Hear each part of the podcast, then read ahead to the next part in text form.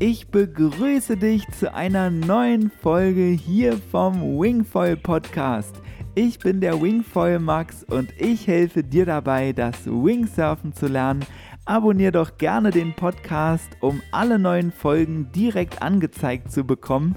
Ja, und heute geht's um das Thema E-Foilen. Ich bin nämlich im Moment total verrückt nach dem E-Foilen. Das ist sowas von geil. Das glaubst du echt gar nicht. Ich war jetzt nämlich am Wochenende wieder auf dem Wasser, dieses Mal in der Nähe von Heidelberg. Da war wieder so ein E-Foil-Treffen und ja, das hat einfach so einen Spaß gemacht und das ging so ab auf dem Wasser, also wirklich einfach nur unglaublich. Ja, und ich habe dann tatsächlich einen richtigen E-Foil-Experten für ein Interview gewinnen können. Ich habe gerade das Video bei YouTube auf meinem Kanal hochgeladen. Ja, und da sprechen wir einfach mal über alles, was man so rund um das Thema E-Foilen wissen möchte. Und das Interview möchte ich dir natürlich auch nicht vorenthalten. Und deshalb jetzt hier in dieser Podcast-Folge das Interview mit dem E-Foil-Experten John Lemmers. Viel Spaß! John, herzlich willkommen. Schön, Dankeschön. dass du da bist. Du auch willkommen.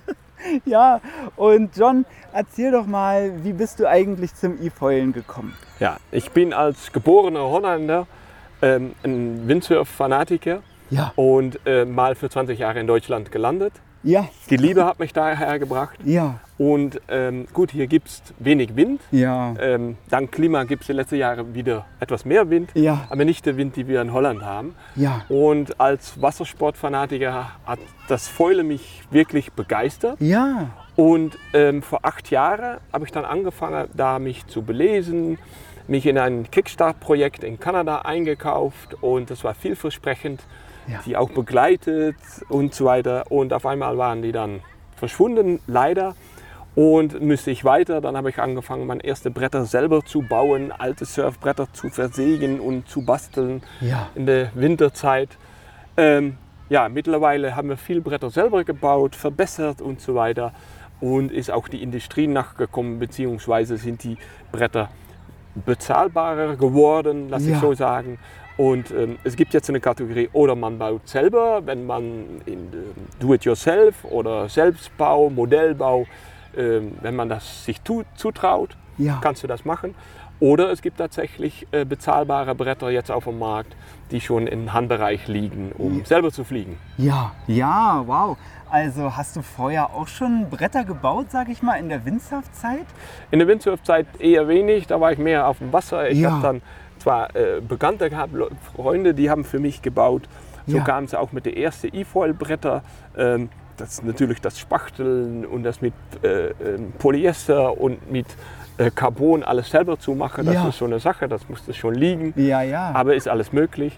Und dann kommt natürlich dieses Stück Elektrik dazu, ähm, der Controller, der, ähm, ähm, die man programmieren muss, und der Batterie, der Motor, die Fernbedienung. Und das muss alles zusammen geschmiedet werden. Und Ja. dann kann man aufs Wasser. Ja, und du hast ja gesagt, dass du schon seit acht Jahren dich mit dem E-Foilen beschäftigst. Also das, äh, das kommt mir so lange vor, weil ich habe es dieses Jahr entdeckt durch dich, durch deine coolen Events. Und äh, wie, wie hast du das erste Mal davon erfahren? Also die erste, erste Bilder kamen ähm, teilweise aus Europa und aus Amerika. Und das war natürlich sehr faszinierend. Die Bretter waren nicht so schön. Das waren richtig Drachen von Bretter, groß und klumpig. Und wie kann man die Batterie da reinkriegen? Wie kriegt man das einigermaßen auch sicher? Ja. Wasser und Batterien verstehen sich halt nicht so gut. Salzwasser und Batterien verstehen sich ja gar nicht gut. Ja, Und wie kriegt man das irgendwo zusammengeschmiedet?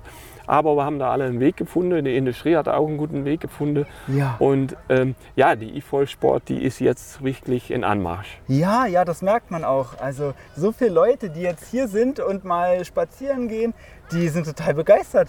Ja, Ja, also die kommen direkt gucken und fragen auch, ne? Und, und wollen sich informieren und so.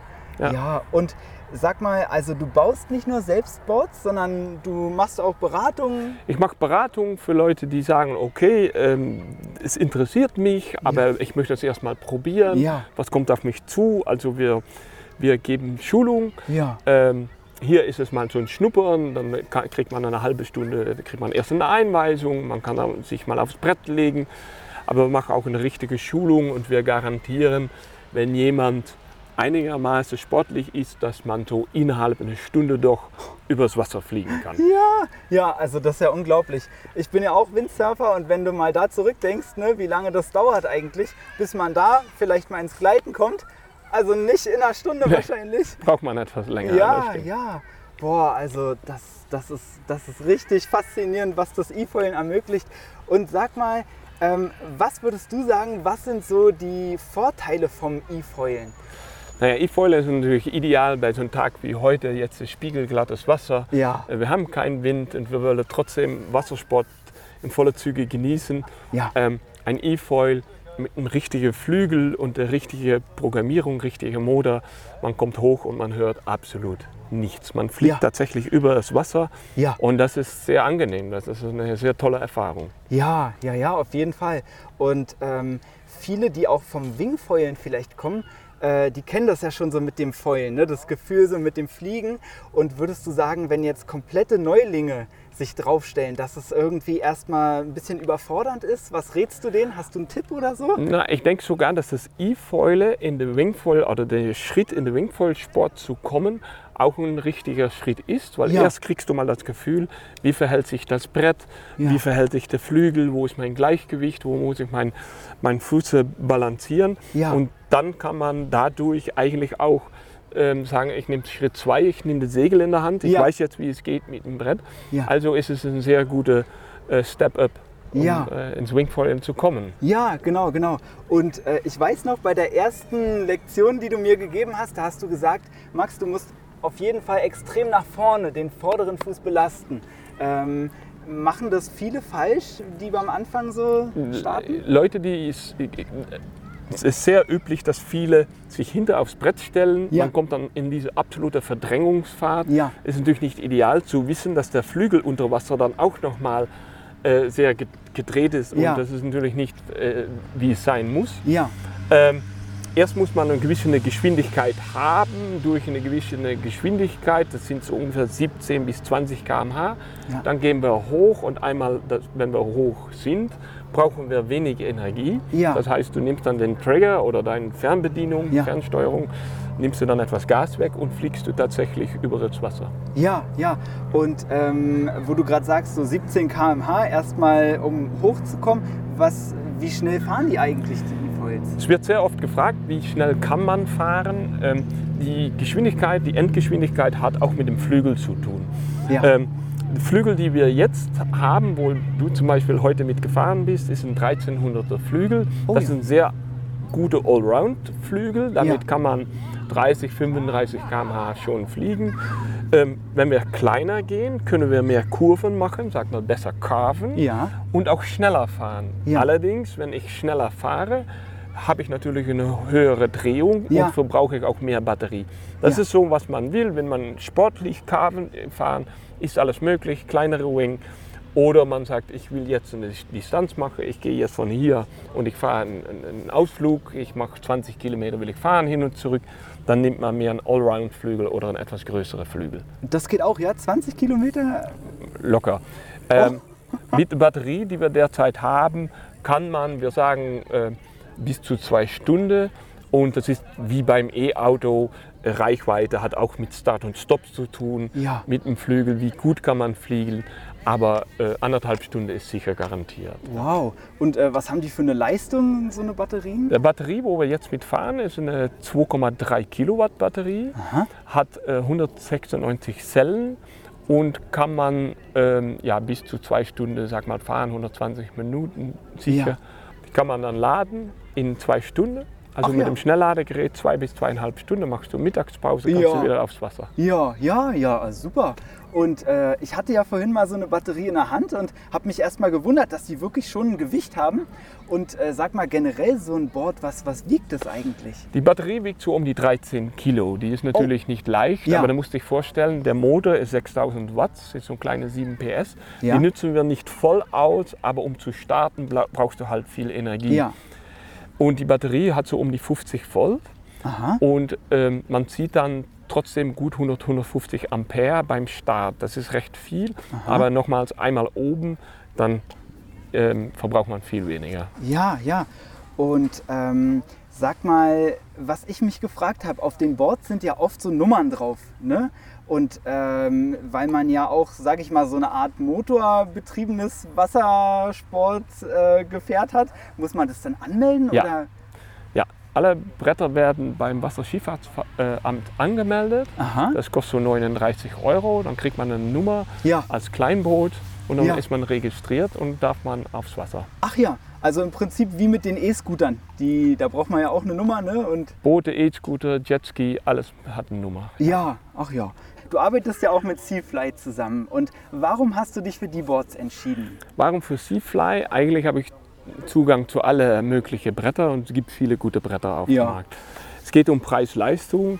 Ähm, da nochmals, ich bin jetzt fast zehn Jahre ins E-Foil tätig Ja. und ich muss sagen, dass Seafly heutzutage absolut das beste Preis-Leistung zu bieten hat. Ja, Eine sehr fortschrittliche App-Steuerung, sowohl fürs Batteriemanagement, du kannst äh, tatsächlich deinen Ladezyklus sehen, wie ist die Kondition von meiner Batterie und so eine Batterie muss auch gepflegt werden, Ja. gut geladen werden.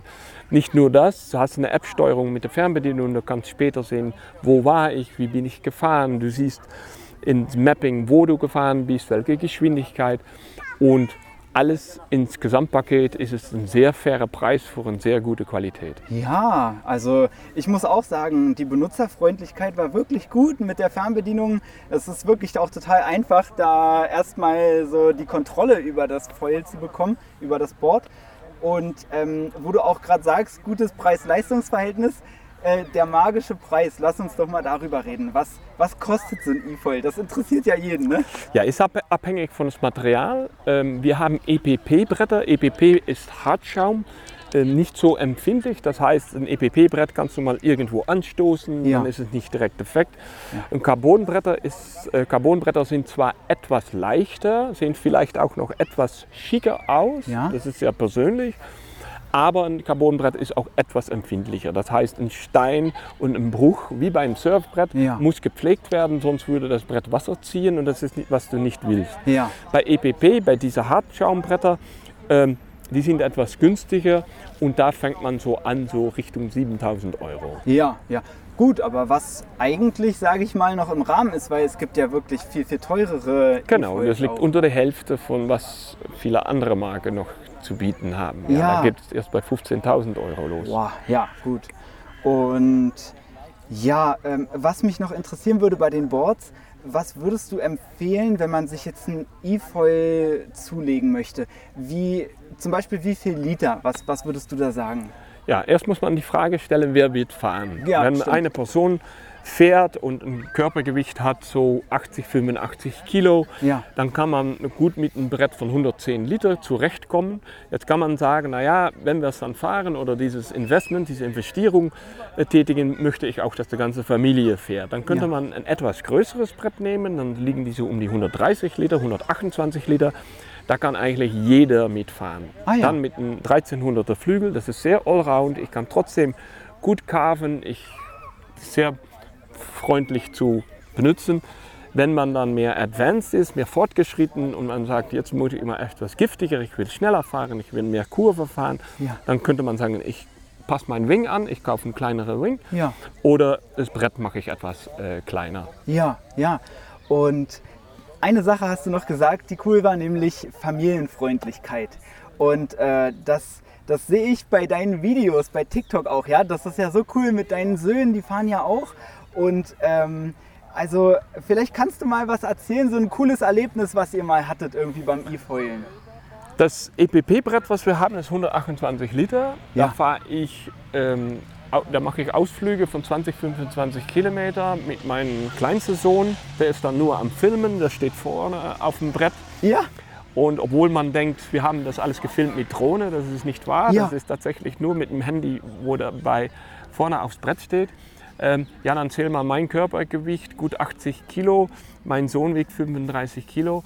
Und dann das Brett selber, dann hast man trotzdem etwas Gewicht dabei, aber das ist problemlos. Viel, viel Power ist da. ja, Äh, man kann auch Foil to Foil ähm, ähm, surfen, beziehungsweise als E-Foil kann man ein Foil-Surfer ohne Motor ziehen.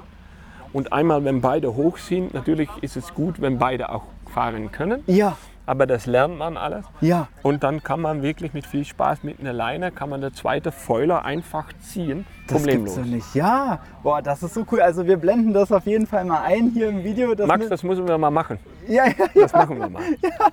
ja, das müssen wir mal machen. Und also das müsst ihr euch auf jeden Fall auch angucken. Folgt John auf jeden Fall bei TikTok, bei Instagram.